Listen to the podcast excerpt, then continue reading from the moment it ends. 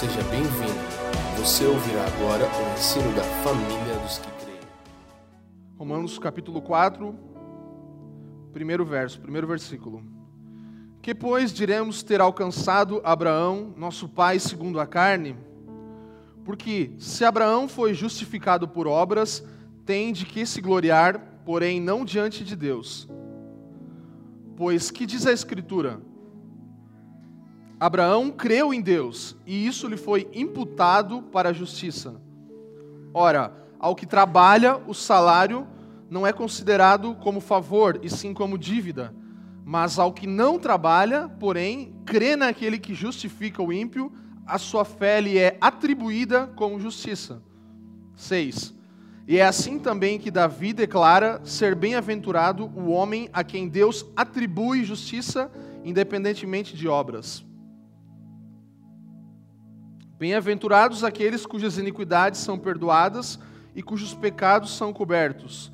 Bem-aventurado o homem a quem o Senhor jamais imputará pecado.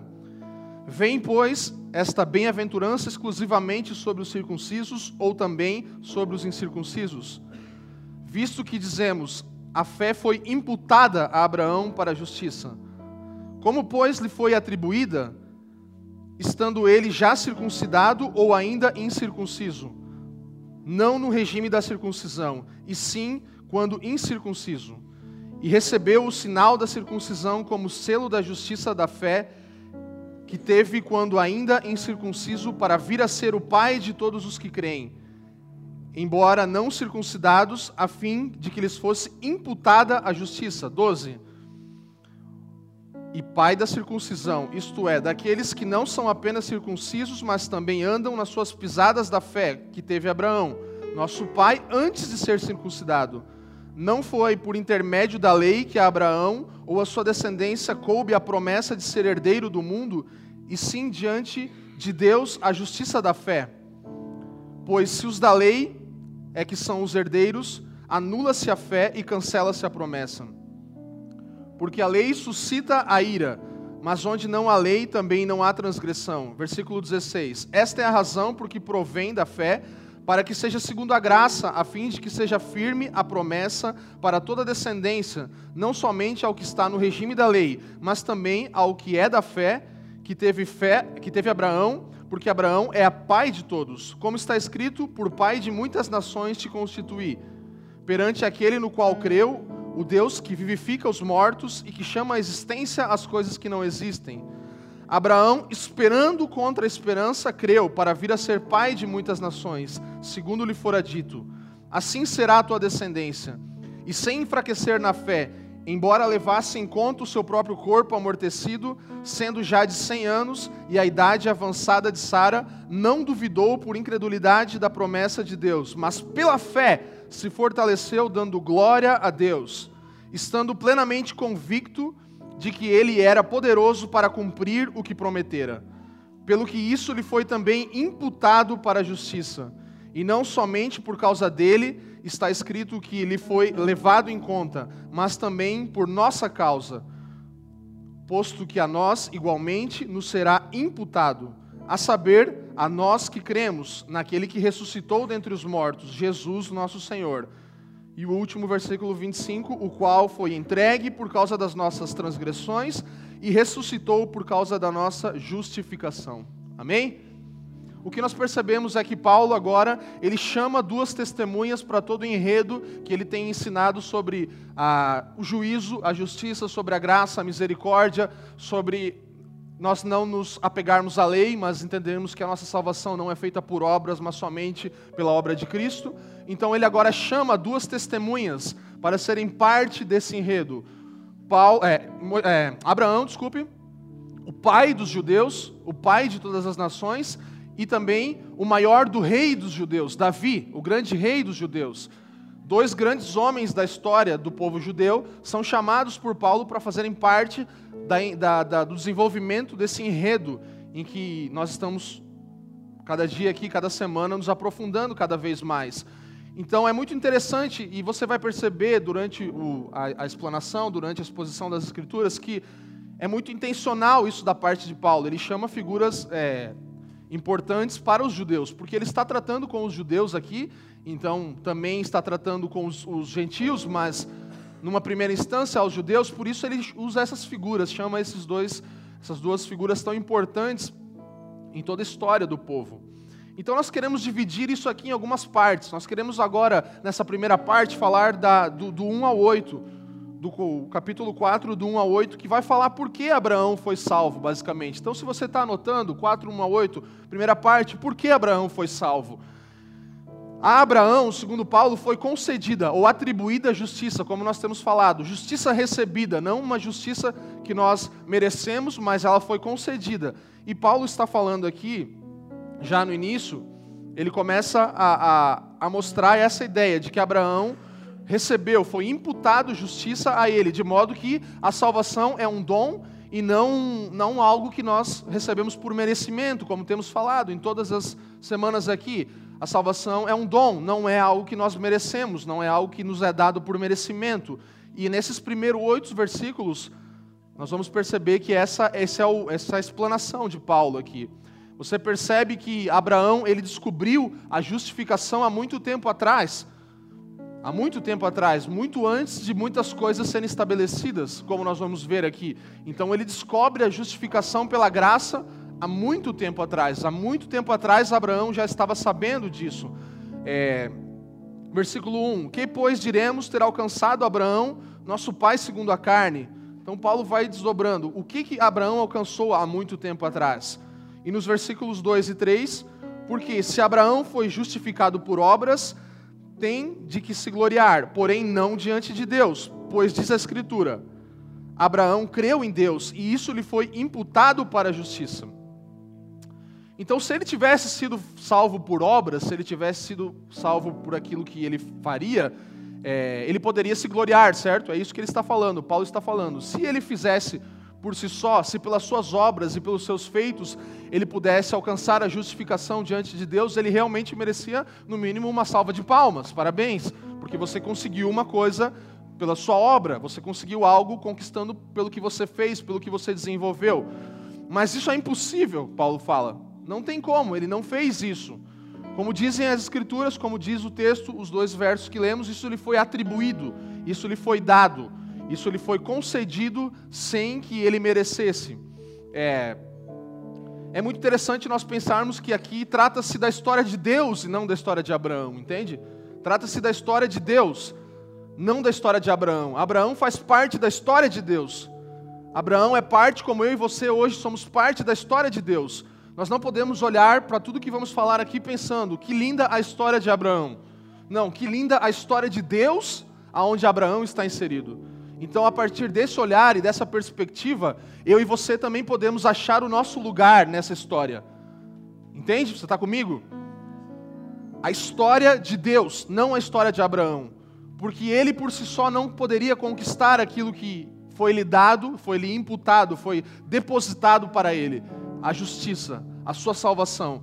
Mas sim dentro da história de Deus. Ou senão, nós vamos dizer que nós somos os autores da nossa fé, o que não é verdade, certo? Nós não somos autores da nossa fé, é óbvio. Eu quero trazer uma palavra que você vai achar diferente. A, a Maite falou que chique, agora a gente vai, vai botar até em hebraico aqui, então, em grego, desculpe. É, essa palavra, ela é muito importante e você pode destacar ela depois na sua Bíblia. Essa palavra aqui, ó. Essa palavra grega que chama logizomai, se fala. Fala para quem está do seu lado aí, logizomai. Não está falando em línguas não, irmão, calma aí. Logizomai. Logizomai significa atribuído, imputado, levado em conta. Então, todas as vezes que nós vamos ver, nos versículos 2 e 3, no 8, 9, 10, no 11, no 22, no 23, no 24, onde essas palavras estão colocadas, a palavra atribuído, imputado, levado em conta, é logizomai. Essa é a palavra grega, logizomai. Logizomai é um termo contábil, é um termo usado na contabilidade, na época da Grécia. Então é um termo contábil que quer dizer contar como. Contar como. Atribuir algo é conferir um status inexistente até então. Entende? É isso que é logizomai, é conferir um status que até então era inexistente. Faz parte de um termo contábil. É como se você, hoje na sua conta lá, que está zero reais, agora entrasse no seu celular e estivesse mil reais. O status, ou então, melhor, vamos falar, está menos cem reais. E aí quando você abre vai estar mais mil reais, ou seja, de status negativo foi para status positivo. Então o status é mudado, é, é, uma, é um termo de contabilidade. É usado na contabilidade essa palavra logizomai. Então, os, todas as palavras na sua Bíblia, atribuído, imputado, levado em conta, são logizomai. Vamos ter isso em mente. É como se você sabe quando você faz um leasing, agora não sei se ainda é comum isso, leasing de veículos, nos Estados Unidos faz muito leasing de casa também. Então o leasing, o que, que ele é? é? Talvez algumas pessoas entendem melhor disso aqui, mas o leasing é como se você, na verdade, é um contrato de aluguel de um carro, então você está pagando o aluguel de um carro mensalmente e ele é usado como um tipo de financiamento. Por quê? Porque você pode pegar e a qualquer momento, ou quando terminar o valor todo, você pode quitar isso e aí o status é mudado para proprietário, você é o proprietário. No leasing, a, a empresa que está usando, a financiadora, a financeira que está, que está fazendo o leasing é, é detentora do carro. Você vai pagando, se você desiste de pagar, você perde tudo aquilo que você pagou. Se você fala, não, eu vou quitar esse carro, ou, ou, terminou e fala, agora eu comprei, é meu, você opta por comprar, o status é mudado. Entende? Então é isso que acontece com a palavra logizomai. Ela representa isso, um novo, um novo status lhe é atribuído a alguém ou alguma coisa. Então, o logizomai está falando disso.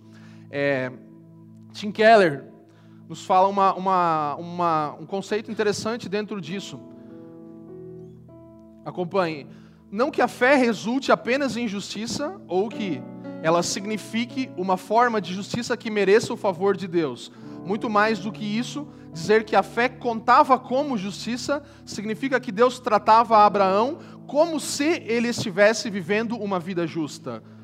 Se sua fé não, não é a sua justiça, mas Deus contava como se a fé dele fosse a justiça dele, entende?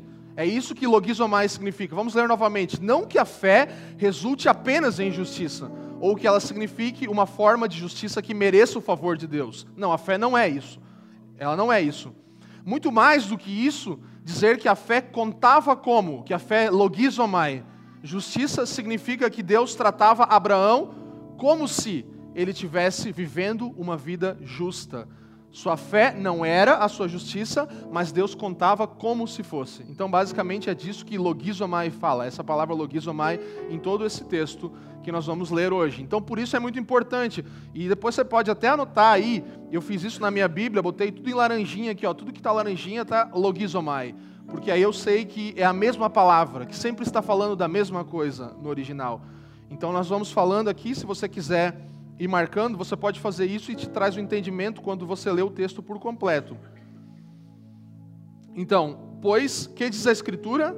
Abraão creu em Deus e isso lhe foi logizomai, para a justiça. Isso lhe foi imputado. Isso mudou o status dele, entende? Então nós vamos continuando, por exemplo, a outra parte que fala: o salário não é logizomai, não é considerado como favor, e sim como dívida para um trabalhador. E no 3 e no 5 a mesma coisa, mas ao que não trabalha, porém crê naquele que justifica o ímpio, a sua fé lhe é logizomai, como justiça, ou seja, a sua fé muda o status. Vocês estão me entendendo? Estão comigo, gente? Tá claro? Eu sei que quando usam as palavras assim, meio que precisa de interpretação de línguas, mas não é o caso aqui. Eu estou tentando explicar para você. O que, que acontece? Lutero, ele falava uma, uma. Agora eu vou para o latim, olha que chique.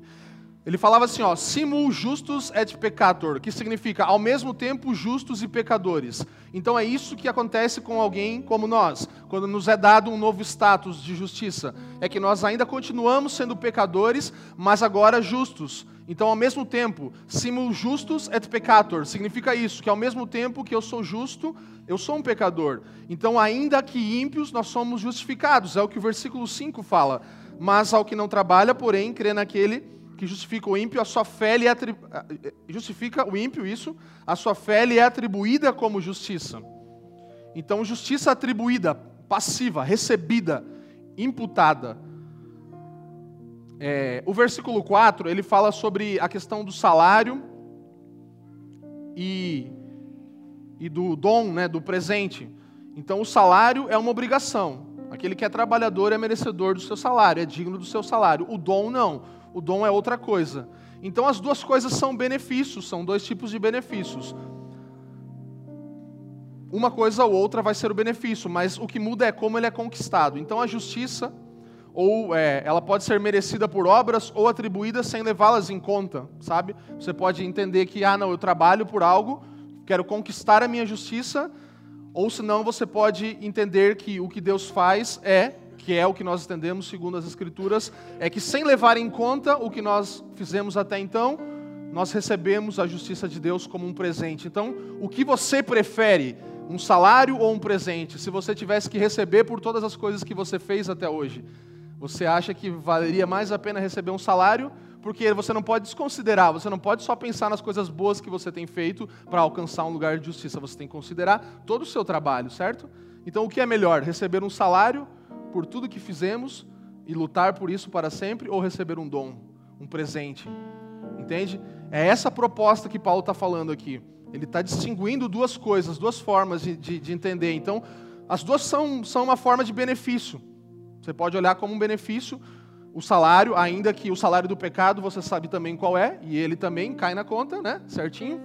Então, assim, é, nós podemos tentar entender o, o receber de Deus o que nós achamos que se torna melhor, porque realmente nós vamos trabalhar querendo conquistar algo ou nós vamos entender, não, eu quero receber o dom, eu quero o presente, eu quero receber aquilo que é me dado de graça. Então, se a salvação não for um dom, e Deus está nos obrigado a salvar porque nós somos dignos do nosso salário, assim como o empregador é digno de pagar aquele que trabalha para ele, isso vai contra todo o sentido da Bíblia vai contra tudo o que a Bíblia ensina, inclusive contra esse texto de, de, Gênesis 15, 6, que é o texto que nós estamos nos referenciando aqui. O versículo 3, 4 e 5 está falando de Gênesis 15, 6, que é a referência ao texto. Então não podemos entender isso, não podemos entender dessa forma, precisamos recebê-la como, um salva como, como um dom. Portanto, a salvação ela vem apenas para aqueles que param de trabalhar por ela, certo? Então nós podemos entender que a salvação é dada por aqueles que param de trabalhar para ela e, em vez disso, recebem ela como um dom. Esse é o jeito de nós alcançarmos graça diante de Deus, é, falar, é parar de trabalhar, que o texto vai continuar falando, versículo 5, né? Mas ao que não trabalha, porém, crê naquele que justifica o ímpio, sua fé lhe é atribuída, logizomai, como justiça. Entende? Então, aquele que não trabalha, porém crê naquele que justifica o ímpio, a sua fé lhe é atribuída. Ou seja, o status é mudado por causa da fé e ele alcança a justiça. Então nós temos que escolher nesse momento não trabalhar mais pela nossa salvação para que possamos a receber como dom. Uma coisa precisa parar para que a outra comece. Lembra que eu falei do negativo para o positivo? Então, se a conta está negativa, para que ela fique positiva, ela tem que sair do negativo, certo? Ainda que ela possa voltar a ficar negativa, né? E você vai alcançar novamente o seu crédito e o seu lugar de justiça. Você fala, não, mas eu creio que eu tenho esse lugar diante de Deus positivo. Então é assim que funciona, mais ou menos. Por isso, o logizomai é muito bom de você entender. É... Então a fé que salva é, é a única confiança na provisão salvadora de Deus. Só Deus pode ser aquele que salva. Então estamos falando de fé aqui no sentido de salvação, a fé salvadora, a fé que salva, a fé que pode nos dar esse, esse status de justificados.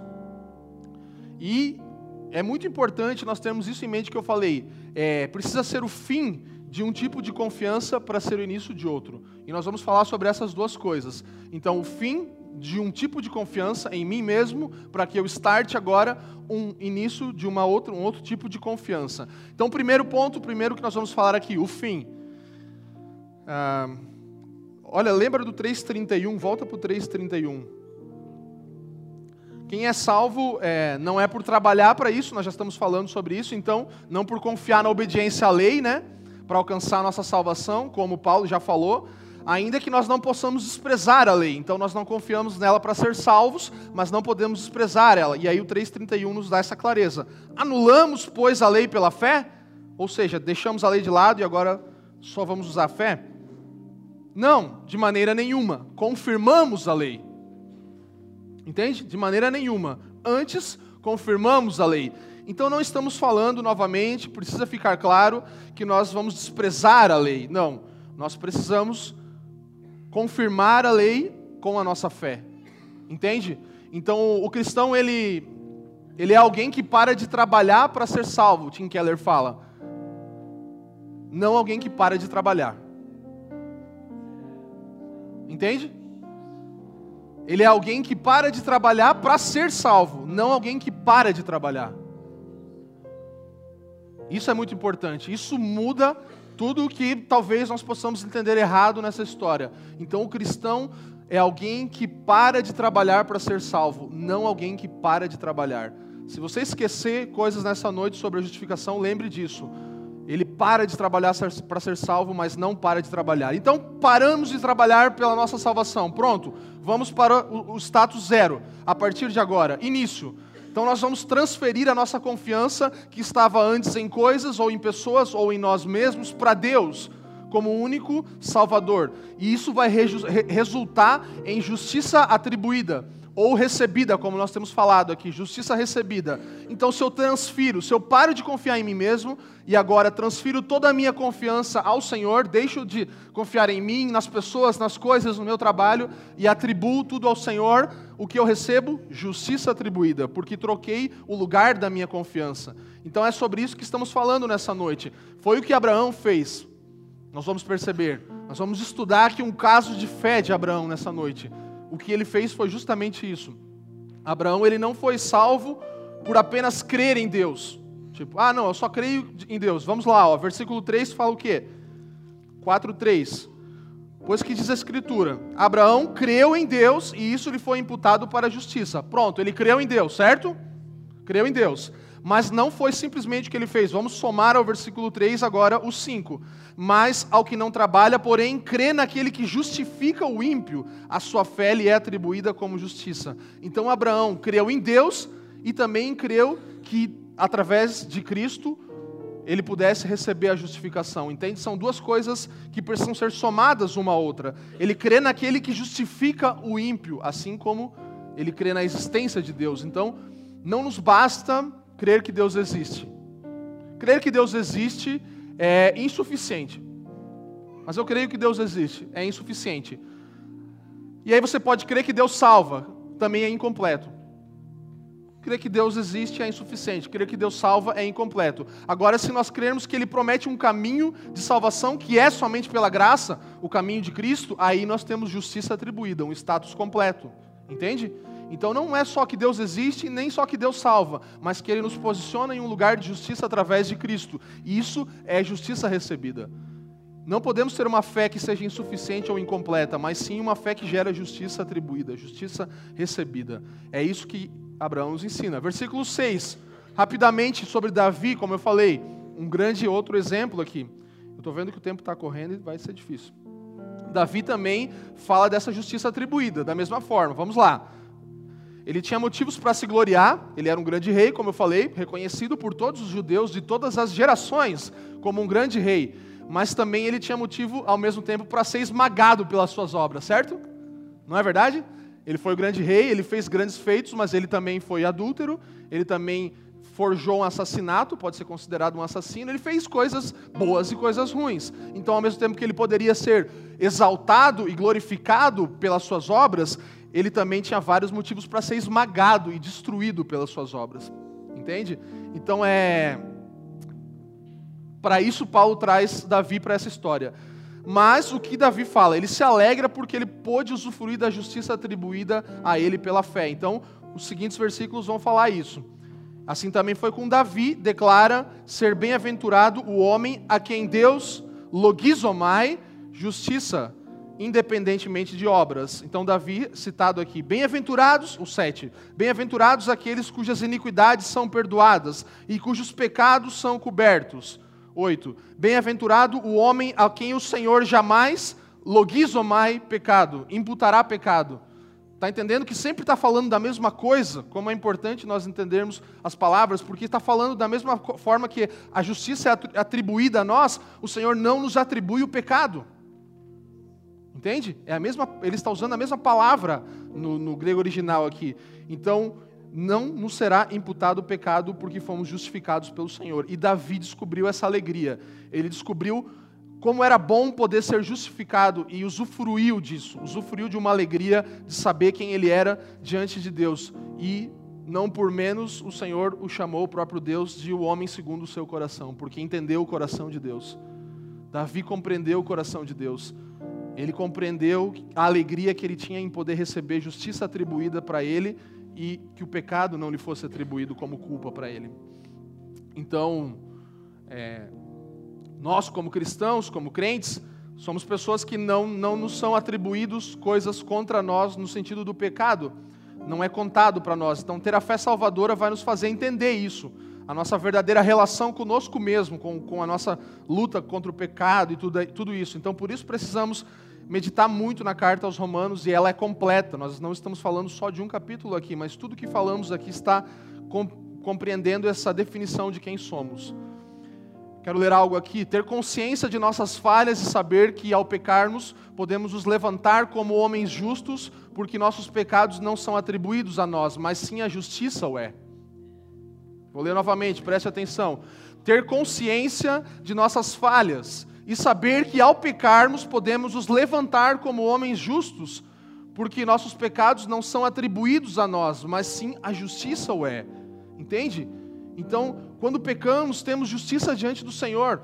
Precisamos arrepender e todo esse processo existe, sim, mas o Senhor, Ele não, não está nos deixando de lado, nosso lugar de justiça está diante dEle ainda, acessível a nós. Então precisamos ter essa consciência para saber como lidar no nosso dia a dia com tudo isso. Avançando, Romanos 4, agora do 9 ao 17, nós queremos entender.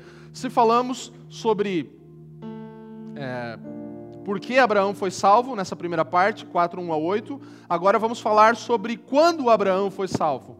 A justiça de Abraão, você vai perceber que ela veio antes da circuncisão e antes da lei também. Portanto, essa salvação ela não é somente para os judeus e ela também dá acesso a todos nós, não para alguns, não para um povo elitizado, mas a todos. Por quê? Porque ela vem antes da circuncisão e antes da lei. Então, por isso nós estamos falando tanto aqui sobre isso. E, e, e isso é muito importante nós entendermos, porque se, torna de um, se, se, se trata de um princípio que vem antes. Vem antes de uma lei ser instituída e vem antes de, da circuncisão, como uma marca do povo judeu, também ser instituída. E Paulo deixa isso muito claro. Vamos lá. 9. Vem, pois, esta bem-aventurança exclusivamente sobre os circuncisos ou também sobre os incircuncisos, visto que dizemos a fé foi imputada, logizomai, a Abraão para a justiça. Como, pois, lhe foi, novamente, logizomai, atribuída, estando, estando ele já circuncidado ou ainda incircunciso? Não no regime da circuncisão, e sim quando incircunciso. Então está falando que veio antes dele ser circuncidado, certo? Amém? Estão comigo, gente? Então a justiça de Deus atribuída a Abraão vem antes da circuncisão. E Paulo ainda aqui está refletindo o que ele estava falando no 8, pode ver que o início do 9, ele fala como que vem essa bem-aventurança de que Davi estava falando, certo? Olha ali o início do 9. Vem, pois, essa bem-aventurança. Qual bem-aventurança? A bem-aventurança do perdão. Paulo pergunta é, de uma forma que, é, sabendo a resposta, né? Se isso se limita aos circuncisos. E a resposta vem já nos seguintes versículos, como estamos lendo. Então Abraão teve a justiça atribuída a ele antes da circuncisão. Então isso nos deixa claro o que temos falado aqui, né? Que um ato, ou seja, a circuncisão, um sinal, qualquer tipo de sinal, não nos pode dar a justiça, assim como não deu a Abraão, porque isso veio antes. Então, mais uma vez, nós tiramos essa teoria de que atitudes, atos, sinais que nós possamos fazer, fazer religiosamente possam atribuir justiça a nós, certo? circuncisão fala disso. Sinais religiosos, de, de coisas que nos identificam como pessoas religiosas, como parte de um povo. Então, todo tipo de coisa assim não nos vai dar justiça. Isso está, mais uma vez, Paulo parece que ele, ele bate e aí ele dá aquela, mais aquela batida e mais uma de novo e ele vai afirmando, ele vai falando, não, isso veio antes. E, ao mesmo tempo, como 12 vai falar aqui, ele foi pai da circuncisão, isto é, daqueles que não são apenas circuncisos, mas também andam nas pisadas da fé que teve Abraão, nosso pai, antes de ser circuncidado. Então ele está incluindo os gentios, mas está reafirmando os judeus ao mesmo tempo. Ele está falando, não, mas também aqueles que caminham, aqueles que são parte disso, aqueles que têm o sinal da circuncisão, é, que andam também segundo as pisadas de Abraão, está falando da descendência de Abraão, dos judeus, esses também têm a justiça atribuída. Então, ele está incluindo todos, mas ele está reafirmando novamente os judeus. Por isso, nós não acreditamos em uma teologia de substituição, onde os judeus já não têm mais a salvação, mas sim, eles continuam tendo isso. É o que Paulo está afirmando categoricamente aqui nesse texto. É, vamos lá, avançando. 13. Não foi por intermédio da lei que Abraão ou a sua descendência coube a promessa de ser herdeiro do mundo, e sim mediante a justiça da fé. Paulo está afirmando que também não foi mediante a lei. Como Paulo foi salvo? Se não poderia ainda, se não, se não existia ainda uma lei, se ainda não havia uma lei. Como que Paulo foi salvo, né? Se ainda não havia lei naquele tempo, se a lei veio depois com seus descendentes, com Moisés, então, a única forma que nós podemos entender é que ele foi salvo acreditando na promessa de Deus, porque era tudo que ele tinha. Tudo que ele tinha era a promessa de Deus, e a promessa de Deus foi que inseriu ele em toda a história. Então, pela confiança nas promessas de Deus, naquele, naquilo que Deus era, pelo seu conhecimento da vontade de Deus, ou seja, a sua fé, ele pôde ser inserido e receber justiça para ele também. Então, Paulo afirma que não foi pela lei. É, versículo 14, vamos avançando. Pois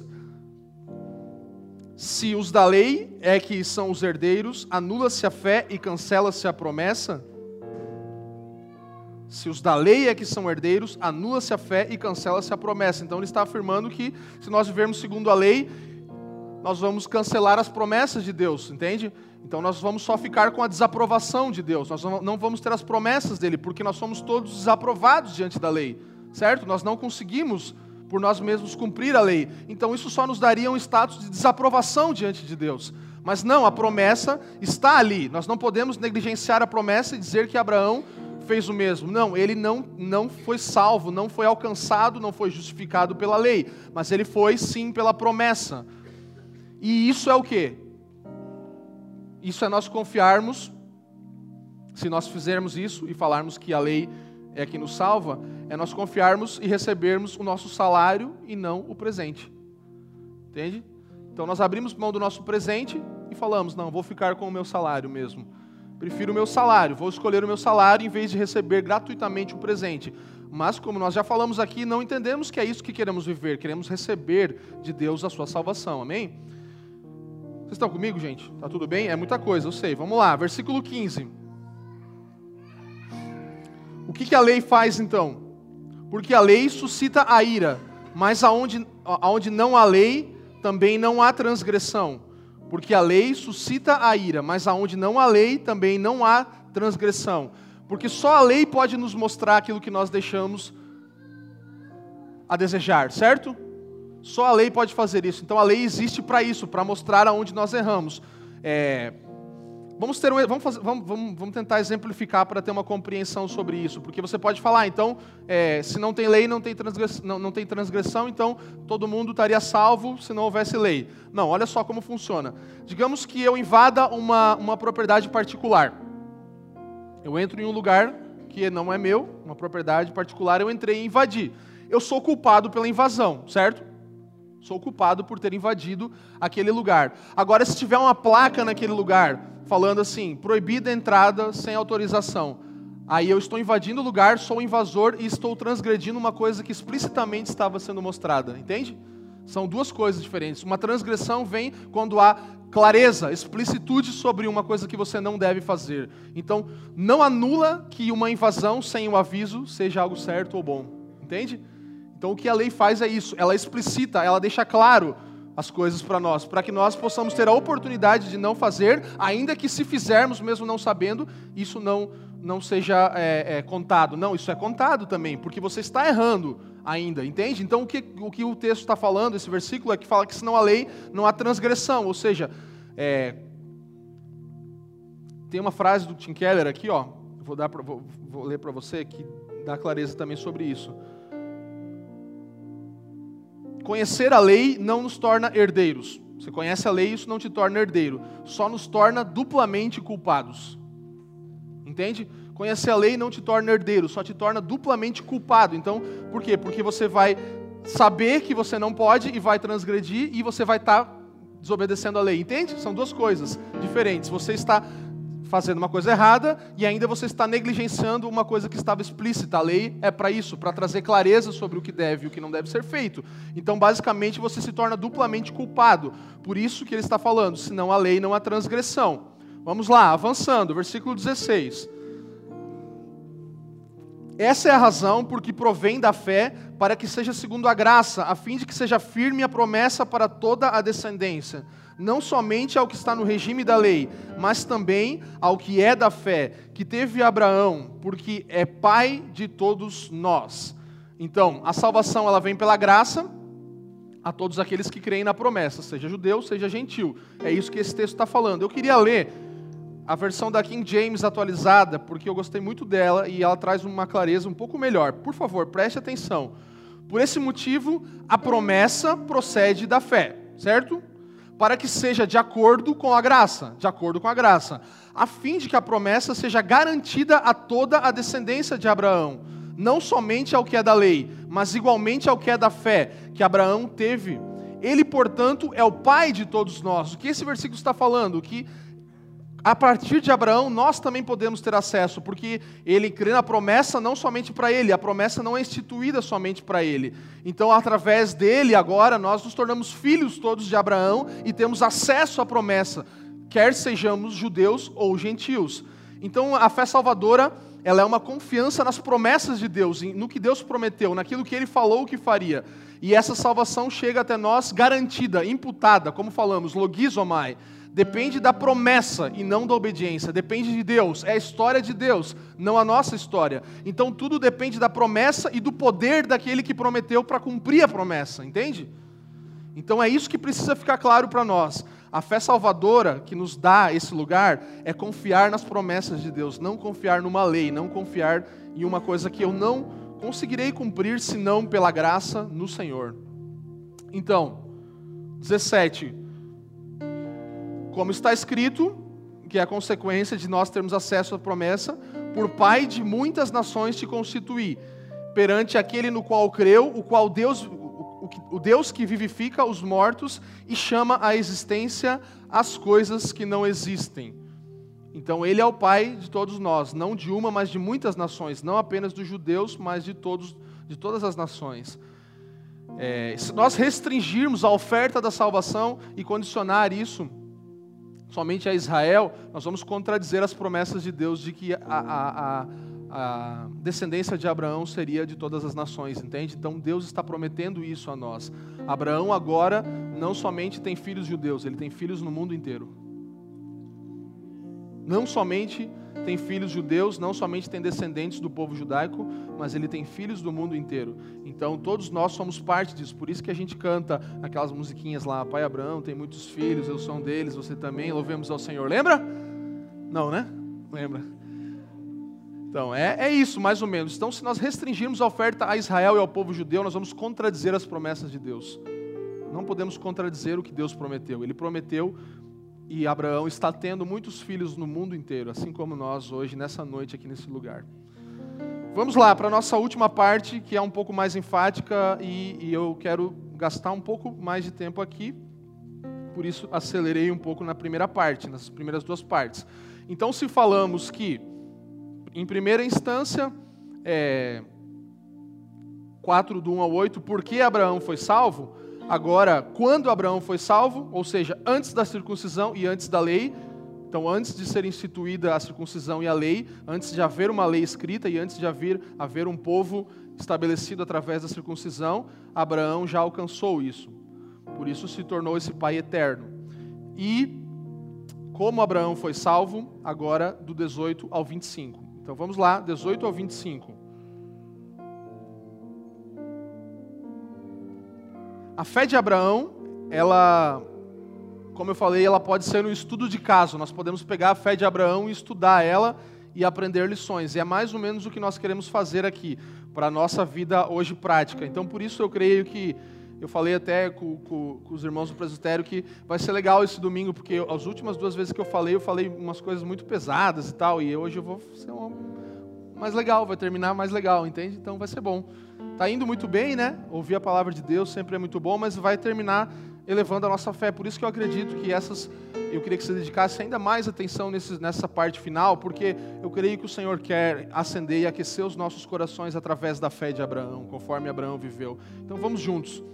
É... Qual é a ideia? É que nós possamos estudar um pouco aqui a fé de Abraão e nos tornarmos a partir daquilo que ele vivenciou verdadeiramente os seus filhos, entre aspas. Entende? Então vamos, queremos ser filhos como ele, queremos ser filhos da sua descendência e também experimentar aquilo que ele experimentou. Então esse, esse estudo sobre a fé de Abraão, ele, ele vai, vai nos dar essa ideia de que nós possamos verdadeiramente nos tornar filhos dele, como, como ele deveria ser nosso pai na fé, né?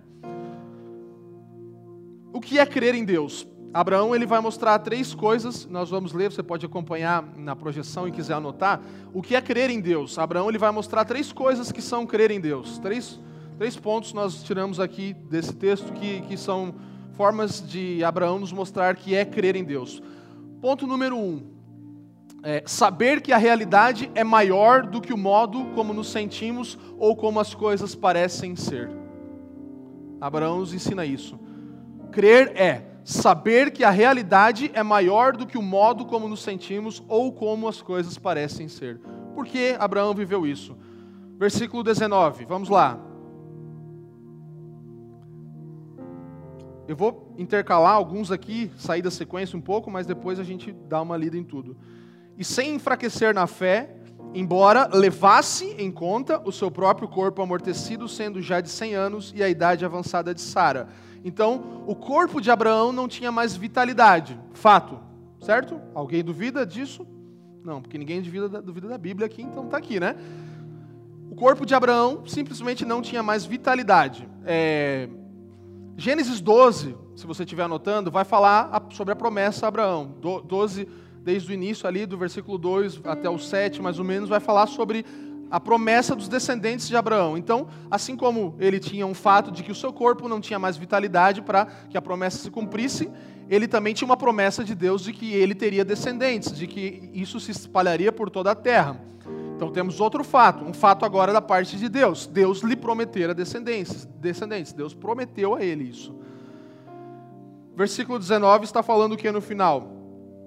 Ele já tinha 100 anos e Sara também estava avançada na idade, então Sara também já não tinha mais vida no ventre dela. O ventre dela já não produzia mais vida. Havia um outro fato, além de Abraão já estar velho, Sara também, que era outra parte para o cumprimento dessa promessa, também já estava velha e também já não tinha mais vida no seu ventre, é o que o versículo nos fala. Então não, não, há, não havia como isso acontecer.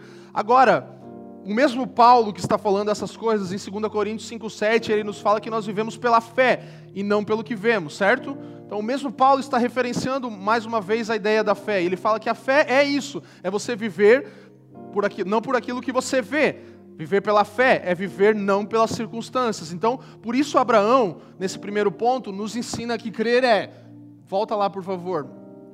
Primeiro ponto do que é crer saber que a realidade é maior do que o modo como nos sentimos ou como as coisas parecem ser. Então, o que está falando? Fé não é o oposto de razão. Porque Abraão, ele fala, ele sabia, ele fala e ele mostra, eu sei que o meu corpo está velho, eu sei que Sara também, eu sei. Eu não estou negligenciando a razão. Fé não é contrário à razão. Fé é contrário a dúvidas e sentimentos que nós temos, a sentimentos contrários àquilo que vai se cumprir. Então, você nunca ignora a razão. Algumas pessoas ensinaram teologia sobre cura em que você deve negligenciar, que você está quase morrendo, mas não toma remédio, mas não vai no médico, mas não faz nada porque Jesus vai te curar. Negligenciando. Eu não creio nisso. Nós não cremos nisso. Você tem coisas que acontecem na sua vida naturais e você não vai negligenciá-las, mas você não vai deixar que aquelas coisas te deem um sentimento que abafe a sua fé, que apague a sua fé. Então, ainda que Abraão tinha consciência de quem ele era, de quem Sara era, ele tinha mais consciência do que Deus prometeu. Ele tinha mais consciência da promessa de Deus do que aquilo que ele sentia olhando no espelho. Entende? Ele olhava no espelho e via uma realidade. Ele não falou, não, não, não, eu não sou esse cara, eu não sou, não, não, não, eu determino que eu não sou velho. Não, eu determino que não.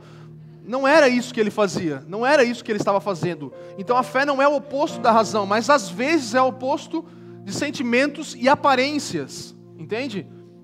É o oposto de sentimentos e aparências.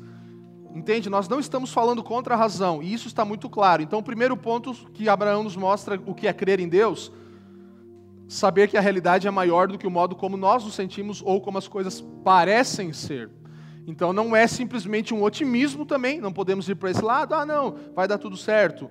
É, mas também não é confiar em si, porque ao mesmo tempo isso dava esse, essa, esse lugar para Abraão, porque ele via que por ele mesmo ele não conseguiria. Então Deus intencionalmente deixou isso acontecer deixou que ele chegasse no estado que ele estava. Por quê? Porque assim ele realmente não tinha como confiar em si mesmo. Ele olhava para si e falava: Eu não vou conseguir fazer essa coisa acontecer. Mas é, não é otimismo, não é confiar em si mesmo, mas é a morte da, da autoconfiança, na verdade, entende? Então, o que é sepultado naquele momento é a autoconfiança de Abraão. Então, nós vamos sempre entender isso, não otimismo, não negar os fatos também, mas não ser só otimista, e também não confiar em nós mesmos, mas continuar algo apesar da fraqueza e dos sentimentos. Então, se você tem uma promessa, você crê em Deus, você e isso aqui se aplica a coisas da nossa vida, mas aqui está falando sobre a promessa que nos deu a salvação, que nos deu justificação. Então, Abraão fez o que? Ele continuou apesar das aparências e das fraquezas dele, apesar daquilo que ele sentia, ele continuou se movendo. Isso é fé, segundo Abraão. Isso é crer. Segundo ponto, o que é crer? Crer em Deus é concentrar-se nos fatos acerca de Deus. Então, se é saber que a realidade é maior do que aquilo que nós estamos vendo, é também concentrar-se nos fatos acerca de Deus. Por isso nós somos uma, uma comunidade local muito cristocêntrica, centrada na palavra, porque nós queremos ler as escrituras e isso mudar o nosso ser e a gente conhecer mais a Deus cada vez mais para que nós possamos saber quem Ele é de verdade, sabe? Então, nos concentrar nos fatos acerca de Deus. Isso fez com que Abraão não se gloriou, versículo 20 Vamos lá, 20. Não duvidou por incredulidade da promessa de Deus, mas pela fé se fortaleceu, fazendo o quê? Dando glória a Deus. Então, conhecer quem Deus é, conhecer os fatos sobre Deus, fez com que ele não se gloriasse nele, mas desse glória a Deus. Entende? Então ele deu glória a Deus, ele fez, ele, ele fez com que todas as suas atitudes e pensamentos não centralizassem ele, todas as suas falas, tudo aquilo que ele mostrava era para centralizar a Deus e glorificar a Ele. Paulo está falando, trouxe glória a Deus. 17, volta um pouquinho, falei que a gente ia pular um pouco, vamos o 17. Como está escrito: Por pai de muitas nações se constituí, perante aquele no qual creu, o Deus que vivifica os mortos e chama à existência as coisas que não existem. Então, Abraão no 17 estava ponderando aqui, Paulo fala sobre quem Deus era, né? É, então, mesmo que prometeu a sua descendência e o filho, também prometeu todas e fez todas essas coisas que ele está falando aqui. O Deus que vivifica os mortos e chama à existência as coisas que não existem. Então, se você pensar na grandeza de Deus, se você pensar na amplitude, na soberania de tudo que ele fez, e Abraão conhecia Deus assim, porque ele fala: ele, esse Deus é aquele Deus que ressuscita os mortos, que traz à existência as coisas que não existem. O que seria, será que seria, na verdade, um empecilho para Deus a idade de Abraão? Se ele traz à existência coisas que não existem, se ele traz à vida aqueles que estão mortos, se ele faz tudo o que faz, o que seria simplesmente um problema de idade? Ah, não, mas eu sou muito velho. Não. Abraão, ele, ele entendeu isso, ele sabia que quem Deus era, o conhecimento dele de Deus era muito maior do que aquilo que ele sabia sobre a realidade dele. Isso não seria um empecilho. Sabe o que eu penso muito? É que a gente lê essa história agora, né? É, nós olhamos e vemos e percebemos Abraão, assim como Jó e outras, outras histórias todas que nós vemos na Bíblia. Mas se você pensa que Abraão, ele fala aqui, ó, vamos ler de novo, 17. Por pai de muitas nações se constituir, perante aquele no qual creu, o Deus que vivifica os mortos e chama à existência as coisas que não existem se Abraão tinha essa fé e acreditava, quanto mais fé e quanto mais evidências nós temos hoje, sabe? Se Abraão tinha razões, quanto mais nós agora analisando o caso da vida de Abraão, sabe? Se ele tinha essas razões, que estava vivenciando aquele momento, incomparável com qualquer talvez prova que você tenha passado já na sua vida, qualquer falta de ver Deus fazer alguma coisa, entende? Então isso é para nos gerar fé, por isso que nós nos tornamos filhos de Abraão agora. Porque o que aconteceu com ele foi um exemplo para que nós possamos analisar a vida dele, o caso de fé que ele vivenciou e, e entrar nisso. Então, se ele tinha razões, quanto mais nós temos.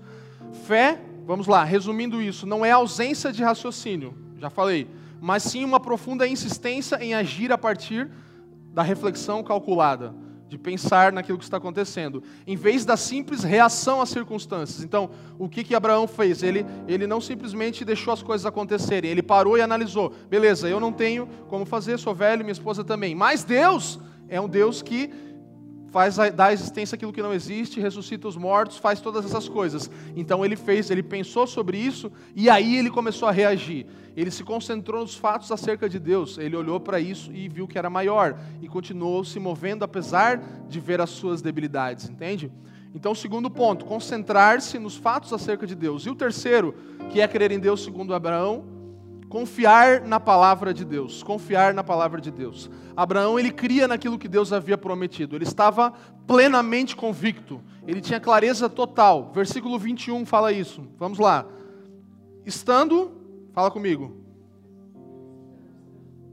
Não, a continuação. Estando, o que, que fala na sua Bíblia aí? Plenamente convicto, fala não? Como é que fala na nossa aqui? Ah, tá diferente aqui. Certíssimo, estando certíssimo, plenamente convicto. Eu gostei mais do plenamente convicto, né? Plenamente convicto. Então Abraão estava plenamente convicto, o 21 fala. Ele cria naquilo que Deus tinha prometido, com, com certeza, certíssimo. Então a fé de Abraão é, é, ela foi demonstrada nisso, olhar para o que Deus disse e como nós estamos falando aqui, deixar que isso defina quem ele era. Isso é a séria definição que estamos falando. Olhar para Deus, ter fé naquilo que Ele disse e deixar que isso defina a realidade para você. O que vai definir a nossa realidade? Aquilo que Deus disse. Aquilo que Deus disse. É olhar para Deus e, e, e, ver o que Ele falou, confiar na Sua palavra, nas Suas promessas e deixar que isso defina a realidade para nós. A realidade precisa ser definida pelo que Deus falou. Então a vida de fé Abraão também nos mostra isso. Ela não é uma vida perfeita, né? Ela é a vida que se apega àquilo que Deus disse que fará. Então não é perfeito, não é sem, sem tropeços. Tanto que Abraão, eu vou citar três exemplos rapidamente para você, de que ele também balançou na sua fé. Primeiro, Gênesis 15, 2, ele duvidou da promessa de Deus.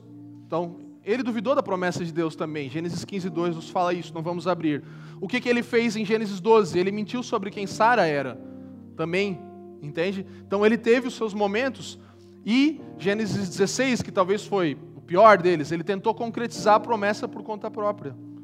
Ele tentou concretizar a promessa por conta própria, que é da onde nasce Ismael. Então nós podemos perceber Gênesis 16 que ele também faz isso. Então não é uma vida perfeita, mas apesar de todas essas coisas, assim como Davi tinha as suas coisas pelo qual poderia ser esmagado se recebesse o salário, Assim Abraão também tinha, mas ele não se apega a isso. Mais uma vez, ele vê que Deus tinha justiça atribuída para a vida dele a partir da fé de quem ele sabia que Deus era, sabe?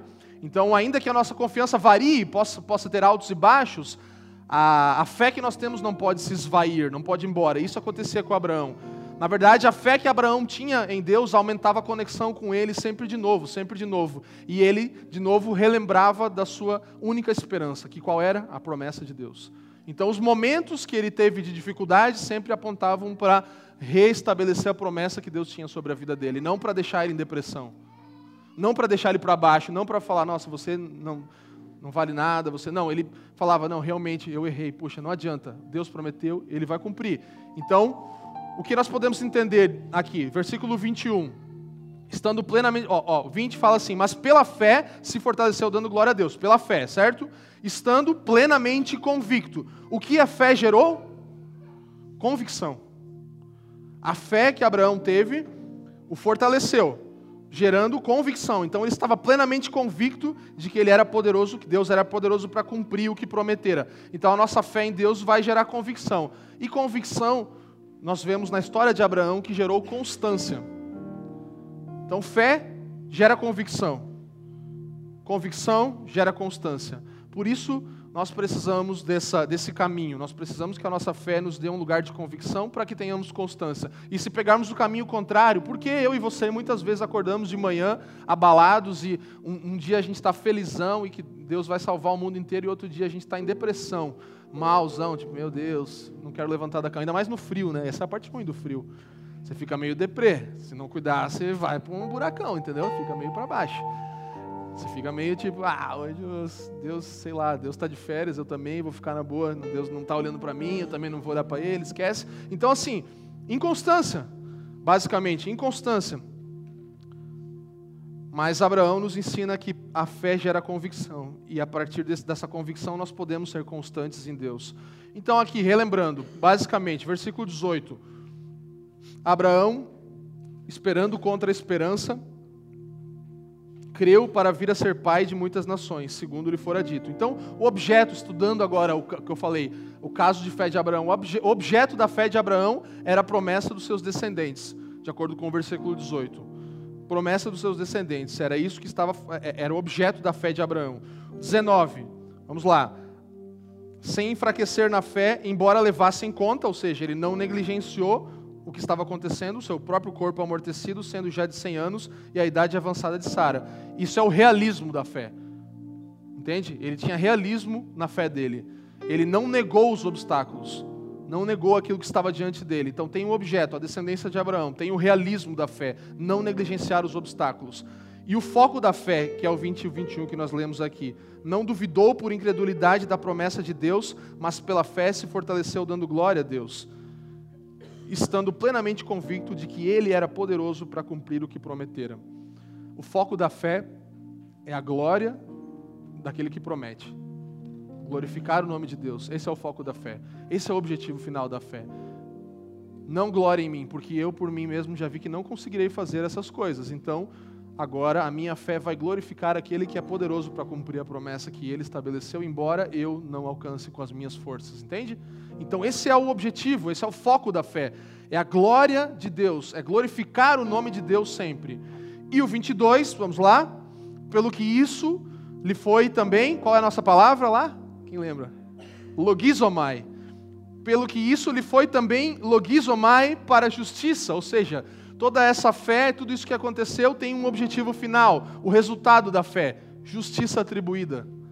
A justiça foi dada a partir da fé, a partir da promessa, a partir de toda essa história. Ele termina falando isso. O resultado da fé é justiça atribuída, é mudar o status. Então, pelo que isso, toda essa história, toda a fé, toda a confiança, toda a glória dada a Deus, foi imputado para a justiça, foi depositado na conta de Abraão como justiça para ele, entende? É isso que o texto está falando. Então, resultado da fé, justiça atribuída. E isso faz das Escrituras através da fé de Abraão, um exemplo para nós. 23 e 24 vai nos mostrar que isso não termina nele. E essa é a parte que nos toca, essa é a parte em que a nossa fé é movida também. Vamos ler juntos 23 e 24. E não somente por causa dele, Abraão, está escrito que lhe foi levado em conta, ou logizomai. Aqui, novamente, toda essa expressão foi levado em conta é logizomai.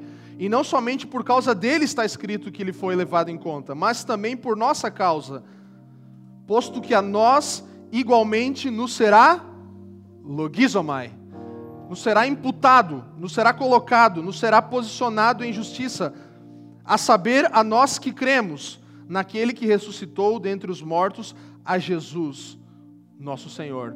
Então, o objeto, o final dessa fé é nos tocar também as Escrituras mostram isso, que não termina. Abraão e Davi são trazidos a essa história para provar que a justificação vem antes da circuncisão, antes da lei, como nós falamos, mas também mostrar que a justiça pode nos tocar, assim como tocou eles, e permanece, assim como ela veio antes, ela permanece depois, entende? Ela não ficou entre, ela veio antes e continua até depois de todas essas coisas.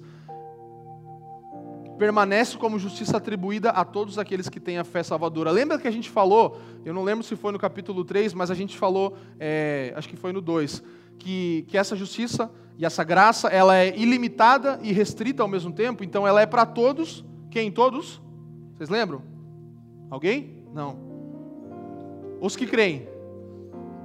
Então é ilimitado, é a todos, mas restrito ao mesmo tempo, a todos aqueles que creem.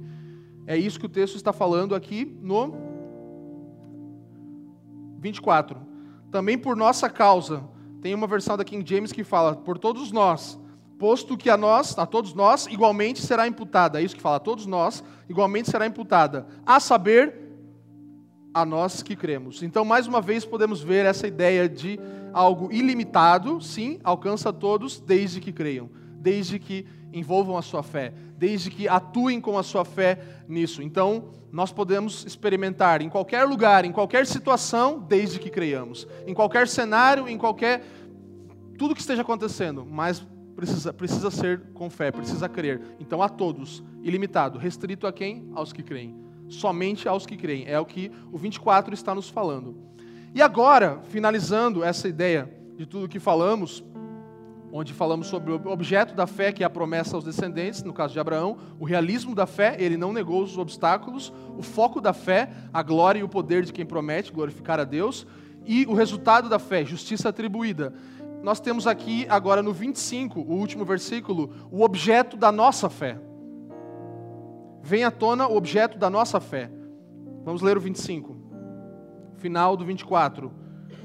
A nós que cremos naquele que ressuscitou dentre os mortos a Jesus nosso Senhor, o qual foi entregue por causa das nossas transgressões e ressuscitou por causa da nossa justificação. Então, o objeto da nossa fé é Jesus.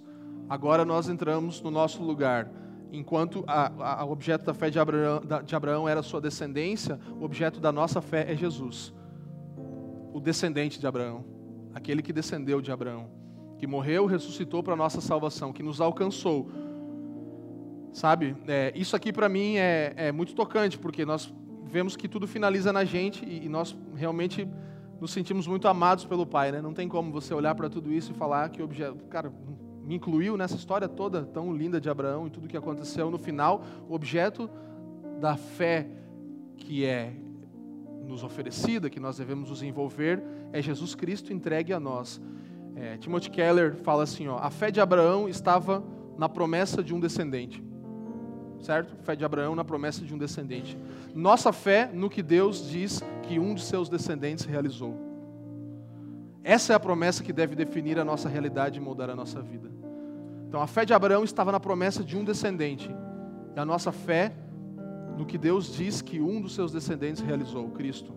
O que Cristo realizou. Essa é a promessa que deve definir a nossa realidade e mudar a nossa vida. O objeto da nossa fé é Cristo. O que queremos alcançar é Ele. Por isso estamos aqui. Queremos nos tornar como Ele.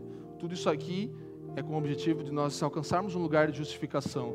Falamos aqui já que tão pobre, tão ruim quanto você não alcançar a salvação pela fé e pelas suas obras, Tão ruim é você não desenvolver a sua salvação e deixar o Senhor transformar também somente pela graça dele, somente pelo que ele fez, logizomai. Vamos lá. Concluindo, como fortalecer a sua fé? E aqui eu quero só colocar alguns pontos. Já finalizamos a nossa exposição e eu quero encerrar com algumas coisas aqui. Entendemos que precisamos dessa fé, precisamos fortalecer a nossa fé. Basicamente, essas três coisas que falamos acima vão fazer isso. Então, saber que a realidade e o modo que nós vemos é, não é real, sabe? É muito maior aquilo que Deus está fazendo. Segundo, concentrar-se nos fatos acerca de Deus. Quem Deus é para você? Concentre-se nisso. Terceiro, confiar na palavra de Deus. E agora, eu quero concluir com algumas coisas aqui, como falei. Como fortalecermos a nossa fé? Nós precisamos, vamos, vamos voltar para o 18, eu, eu passei nele rápido. Acompanha comigo aí na sua Bíblia ou aqui no projetor. Abraão esperando contra a esperança. Creu para vir a ser pai de muita, muitas nações, segundo lhe fora dito. Então aqui, o que eu posso entender disso aqui? Que nós precisamos acabar com toda a nossa esperança que vai além ou que vai aquém da promessa de Cristo, entende? É isso que Abraão foi, fez aqui. Ele pegou e negligenciou todo tipo de esperança que não fosse a esperança bendita, a esperança abençoada. Então ele deixou de lado. Isso é crer contra toda esperança, esperar contra toda esperança. É você deixar tudo aquilo que poderia te dar alguma esperança, sabe? É você ir para o ponto zero, como nós falamos. Primeiro, deixar a autoconfiança de lado, deixar todo tipo de esperança de lado e confiar somente naquilo que foi prometido, em Cristo. E que nós possamos ser realmente justificados nele. Então, isso é crer, é esperar contra toda esperança. Contra toda esperança natural, Abraão creu. Ele deixou tudo isso de lado. E aí ele se tornou pai de muitas nações segundo aquilo que tinha sido prometido. E ele confiou na promessa. Então assim você fortalece a sua fé em primeira instância, deixando de acreditar em todas as coisas que não seja a esperança bendita, que não seja a esperança do Senhor. Sabe, é, como isso pode acontecer? Como nós falamos aqui, a gente é uma igreja local que é muito fundada, muito fundamentada nas Escrituras, e nós encorajamos as pessoas a lerem. E eu tenho aprendido muito, não sei você, essa série, todas as séries aqui, mas essa série especialmente, eu estou aprendendo muito mesmo. E tem me feito querer, sabe, buscar mais, conhecer mais a Deus, estudar mais, refletir mais, meditar mais, sabe? Isso tudo faz o que comigo? Mostra a minha fraqueza Tipo, quem eu sou é exposto quando eu me exponho a Deus, porque eu realmente vejo que eu estou longe de uma realidade, mas ao mesmo tempo aumenta a minha confiança nele. Era isso que Abraão passou. Ele olhava para as promessas e ele era exposto, porque isso mostrava quão, quão, quão incrédulo ele era também ao mesmo tempo, o quanto faltava para ele, o quanto ele tentou lutar com as suas forças. Mas, ao mesmo tempo, depois dessa crise, ele olhava e falava: Não, mas a promessa de Deus é maior. Então, saiba muito mais sobre Deus, sabe? Conheça mais ao Senhor. Eu estou nessa luta, eu quero conhecer mais, estudar, refletir, meditar, mostrar que eu sou fraco e Ele é forte. E agir com base nisso, agir com base nas promessas de Deus, nas palavras de Deus. É, fé é viver considerando todas as promessas de Deus como se elas já fossem verdade. Isso é fé, como se elas são, fossem realmente verdades hoje mesmo. Então, assim, por exemplo, você vai, vamos dar um exemplo prático aqui. Eu vou doar o meu dinheiro com generosidade, sabendo que o Senhor é aquele que multiplica as minhas finanças, ainda que eu possa olhar naturalmente e falar que um, investimento na bolsa de valores em uma ação X poderia me dar mais dinheiro, sabe? Mas eu vou considerar, em primeira instância, antes de qualquer pensamento, as promessas de Deus como a minha verdade absoluta. Então eu vou dar generosamente, abençoar irmãos, vou abençoar a casa do Senhor, vou investir em missionários, ainda que eu pudesse pensar que, puxa, mas eu podia pegar esse dinheiro e investir numa outra coisa e não sei o que, e me daria um retorno. Então eu considero o que, em primeiro lugar, como verdade na minha vida? As promessas de Deus ou os meus pensamentos naturais e a minha autoconfiança em saber lidar com com o meu dinheiro, sabe? É isso que é um desafio prático. É você parar para pensar, não, as promessas de Deus estão acima de todas as coisas. Então eu posso doar o meu dinheiro com generosidade, eu posso fazer isso porque eu não estou fundamentado no valor do dólar ou do real ou, ou da bolsa de valores. Eu não estou falando contra isso, você está me entendendo, né? Está claro isso? Só que é a primeira instância, o que você pensa em primeiro lugar? A promessa de um investimento que pode aumentar ou a promessa de Deus? De que ele supriria, de que ele transbordaria os seus celeiros, de que ele daria to todas as coisas que nós precisamos, de que ele não nos deixaria faltar nada, de que ele estaria cuidando de nós em todo o tempo, como cuida das aves do céu e dos lírios do campo, entende? Então, qual é a promessa que você está fundamentado? No que você está acreditando? No que, que você está. Você quer o salário ou você quer o presente?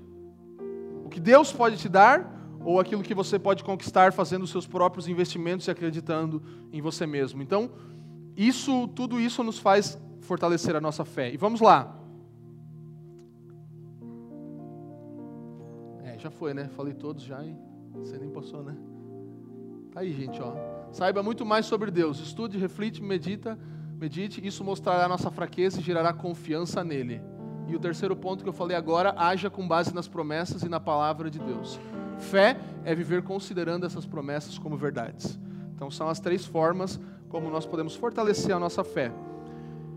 E finalizando agora toda essa série de justificação, que vai falar sobre as consequências da justificação, aonde o versículo, o capítulo 5 vai dar continuidade a isso, sobre o que a justificação gera, nós vamos aqui só é, é, é, falar, resumir novamente aquilo que nós aquilo que nós lemos agora no capítulo 4. Então, consequências da justificação, consequências do, do da atribuição do logizomai que nós falamos aqui. Em primeiro lugar, primeira consequência, nenhuma vanglória, nada sobre você. Você perde toda a glória. Essa é a primeira consequência da justificação. Estamos justificados. O que acontece conosco? Perdemos toda a vanglória. Nada mais é sobre nós. Ou seja, toda a glória é dada ao Senhor. Tudo é sobre Ele. Isso vai acontecer com você. Você está justificado? Alguém? Justificado aqui? Está justificado? Amém. Então, primeira coisa que se você está justificado é que você perde toda a glória. E aí, ainda está? Nenhuma vanglória, é o que acontece com Abraão. Ele dá toda a glória a Deus, nada é sobre ele. Esse é o caso de fé que Paulo nos apresenta aqui. Nenhuma vanglória. Justiça simplesmente atribuída, recebida, não fiz nada, recebi. Logizomai foi dado a mim, foi depositado para mim, trocou meu status, é, não tem como receber. O que, que, que nós lemos antes? Que se fosse por ele, por Abraão, ele realmente mereceria um crédito por isso, né? Como eu falei, uma salva de palmas, uma citação, entre, no, na aspas ali, né? Bota entre parênteses, Abraão da Silva. Entendeu? Não, não, não tem, não tem crédito, não tem crédito nenhum.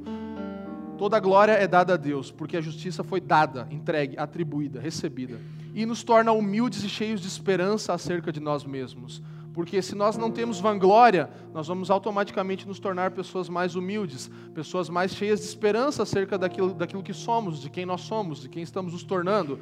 Isso nos faz olhar para nós mesmos com outro olhar, não um olhar de superioridade, mas um olhar de humildade, um olhar de falar: eu estou, sou simples, sou humilde, sou, quero ser como Cristo, porque não tem glória para mim nessa história. Eu não fiz nada, não sou merecedor. E isso também dá esperança, mesmo que em humildade, nos enche de esperança sobre algo que, que recebemos e não conquistamos por nossos, nossos esforços. Então, primeira consequência da justificação, nenhuma vanglória. Segunda, nenhuma covardia. Então, se estamos justificados, temos como consequência não sermos mais covardes. Não há mais covardia em justificados. Por quê? Porque nós temos a consciência de que somos pecadores e temos nossos pecados perdoados. Lembra que eu falei? Justo e pecador ao mesmo tempo. Ah, um negócio lá em, em, latim que o Lutero falou que eu já não lembro mais. Justis, é, et justis et... É, tá, tá por aí. Justis et peccator. Voltar aqui, tá por aqui. Mas é aquilo ali, pecado, pecador e justificado ao mesmo, ao mesmo tempo. Então, a consciência de que nós somos pecadores e temos nossos pecados perdoados. Aí o que acontece? Você não é mais covarde em relação a isso. Você não fica mais ali tipo, meu Deus, mas eh, sabe, fugindo das coisas. Você se posiciona de verdade sabendo que você é justificado em Deus. Seus pecados estão perdoados. Então nós não temos mais pecados contados contra nós, atribuídos. O logizomai que nos deu justiça não nos dá os nossos pecados. A mesma palavra, logizomai. Seus pecados não são mais logizomai contra você. A justiça de Deus é logizomai a favor de você. A mesma coisa que foi tirada, agora é trocada por justiça. Então, não são mais contados contra nós os nossos pecados. E isso dá em nós, para nós não termos mais covardia, profunda alegria, gratidão, paz e segurança. Então, nós somos alegres em Cristo, nós experimentamos gratidão, porque não tem como você não ser grato diante de um presente dado, diante de algo recebido, e ao mesmo tempo desperta em nós segurança, estamos firmes, sabe? Estabilidade, segurança, aquela coisa, nossa, só queria estabilidade. Você pode ter. Você pode ter estabilidade no Senhor, você pode ter paz, segurança, gratidão e alegria, entendendo que você não precisa mais ser covarde. Então, a justificação tira toda a nossa covardia. Terceiro ponto, nos dá uma grande identidade. Estamos incluídos no plano de Deus na história. Lembra que eu falei que não é a história de Abraão, é a história de Deus? Então, a justificação a qual Abraão recebeu e a qual nós também recebemos nos insere numa grande e nova realidade que não é só mais a nossa bolha onde nós trabalhamos para conquistar as nossas coisas. Nós somos inclusos agora e, e inseridos numa nova identidade aonde a história é de Deus e nós agora somos filhos de Abraão. Nós nos tornamos filhos da fé, aumentamos a descendência. Nós somos parte do cumprimento da promessa de Deus a Abraão. Eu e você nos tornamos parte do cumprimento da promessa, porque mais uma vez lhe é creditado mais descendentes, porque agora nós somos parte dessa história. Então você tem uma nova identidade, uma grande identidade diante de Deus, como filhos de Abraão. E isso também nos dá a fé que Abraão tinha. Por isso estamos aqui estudando a fé de Abraão, Abraão porque supostamente, se somos seus filhos, herdamos também a sua fé. Se somos filhos de Abraão, herdamos também a sua fé. Herdamos também aquilo que estava dentro dele. Então nós temos a fé que Abraão tinha. Sua identidade é baseada na fé de Abraão. Pensa nisso. Fé que Abraão tinha. E certeza de um grande propósito, compreensão daquilo que você está fazendo no mundo, clareza. Ah, mas eu não sei o que. Calma, se você está justificado, se você está inserido na justiça de Deus, você pode ter certeza de que você faz parte de um propósito muito maior do que você. Você pode ter a compreensão de que o que você está fazendo no mundo não é aleatório, mas é parte de uma grande promessa onde a descendência de Abraão continuou e você foi inserido. A mesma fé que Abraão tinha agora é a fé que você tem também. Então, a justificação nos traz uma nova e grande identidade. Quarto ponto, penúltimo, plena confiança. Justificação nos dá plena confiança.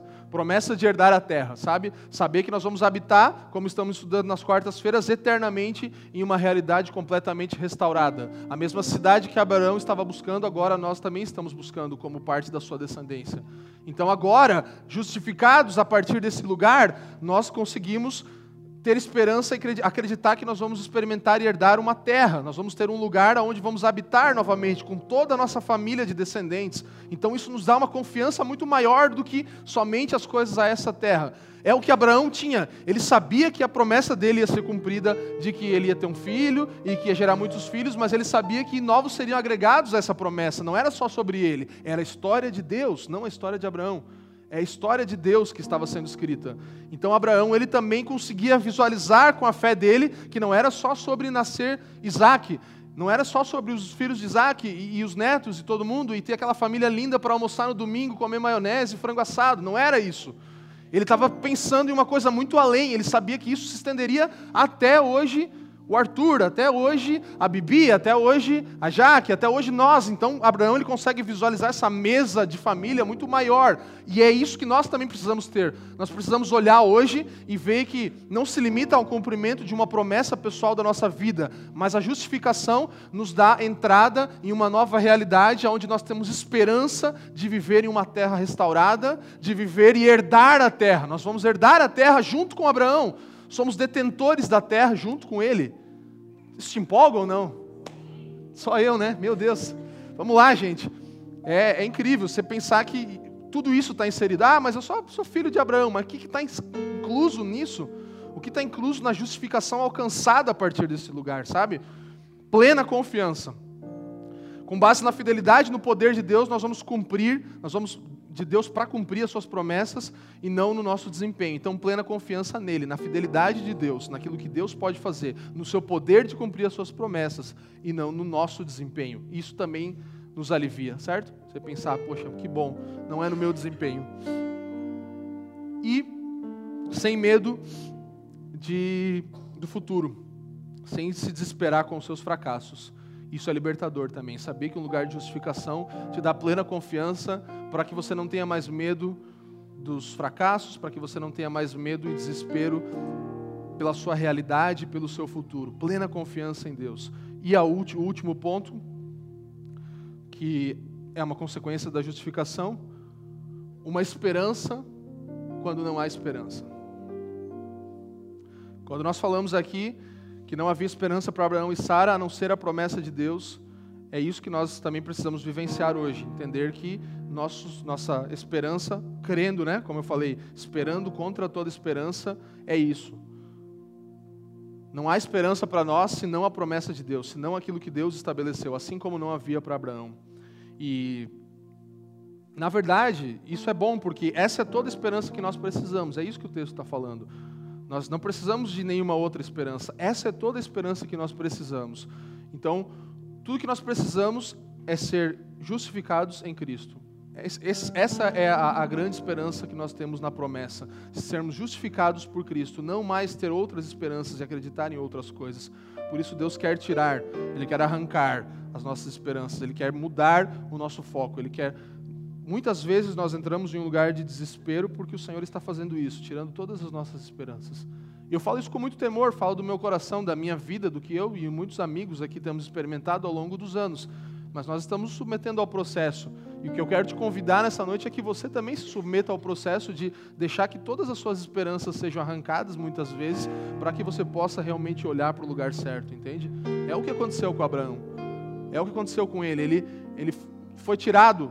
É o que aconteceu com Jó, é o que acontece com vários homens de Deus. Então, assim, nós precisamos muitas vezes limpar, sabe? Tirar um pouco daquilo que tanto nos polui, tanto nos enche, tanto nos faz pensar que vamos alcançar, porque isso nos faz ter fracassos dia após dia, porque a gente tenta e fracassa, tenta e fracassa, tenta e fracassa. Imagina se Abraão, por isso que me faz pensar que Abraão realmente parava e analisava, porque ele tentou, é, com a escrava dele lá, fazer a descendência acontecer, mas ele aprendeu com aquilo, ele não continuou. Imagina se ele continuasse todos esses 100 anos fazendo isso sempre de novo, sempre de novo, e tentando. Vai dar certo, vai dar certo, eu vou, vai, vou conseguir, eu vou chegar lá. E não deu, e não deu, e não deu. Ele teria uma descendência de um monte de coisa que Deus não prometeu para ele. Ele teria uma descendência de tentativas uma descendência de tentativas, de, de, fracassos, de erros, assim. Ainda que a misericórdia de Deus em tudo isso vai fazer o seu trabalho, mas por que nós, nós não olhamos para Abraão e paramos de fracassar? Olhamos e vemos, a gente olha e às vezes e julga e fala, né? Pô, mas Davi fez isso, ele fez errado tal. Mas você não vê Davi permanecendo naquilo. Ele faz, ele tenta, ele erra e ele fala: Não, agora eu entendi, sou justificado. Bem-aventurados aqueles que não precisam novamente ir para aquele lugar que eu já estive um dia e ficar lutando de novo, e caindo e fazendo. Então, essa é a história, infelizmente, no nosso meio, como igreja no Brasil. A gente vê pessoas que elas experimentam uma graça, que ela, ela é tão hiper e tão barata e tão acessível facilmente, que parece que não custa nada, que você não dá valor nenhum para ela, entende? Que você não valoriza. Não tem como olhar para uma história dessa e, e, e, achar um meio de pecar, e achar um meio de errar, e achar um meio de, de não confiar em Deus e na promessa dele e tentar ficar errando pelos nossos próprios processos. Eu não consigo. Então, toda esperança que temos está nisso, Cristo nos justificando. Tudo o mais é, será nos, nos, tirado. Não há esperança para Abraão e Sara. Que não haja esperança para mim e para você ao mesmo tempo, entende? Então nós podemos enfrentar qualquer coisa e ainda inúmeras perdas, inúmeras, inúmeras frustrações e ainda dizer: Eu confio nas promessas de Deus e isso me basta. Eu confio nas promessas de Deus e isso para mim é suficiente. Eu confio na justificação que foi me dada, foi depositada sobre mim, foi colocada sobre mim. Obrigado por nos ouvir. Para mais informações, visite famíliadosquecreem.com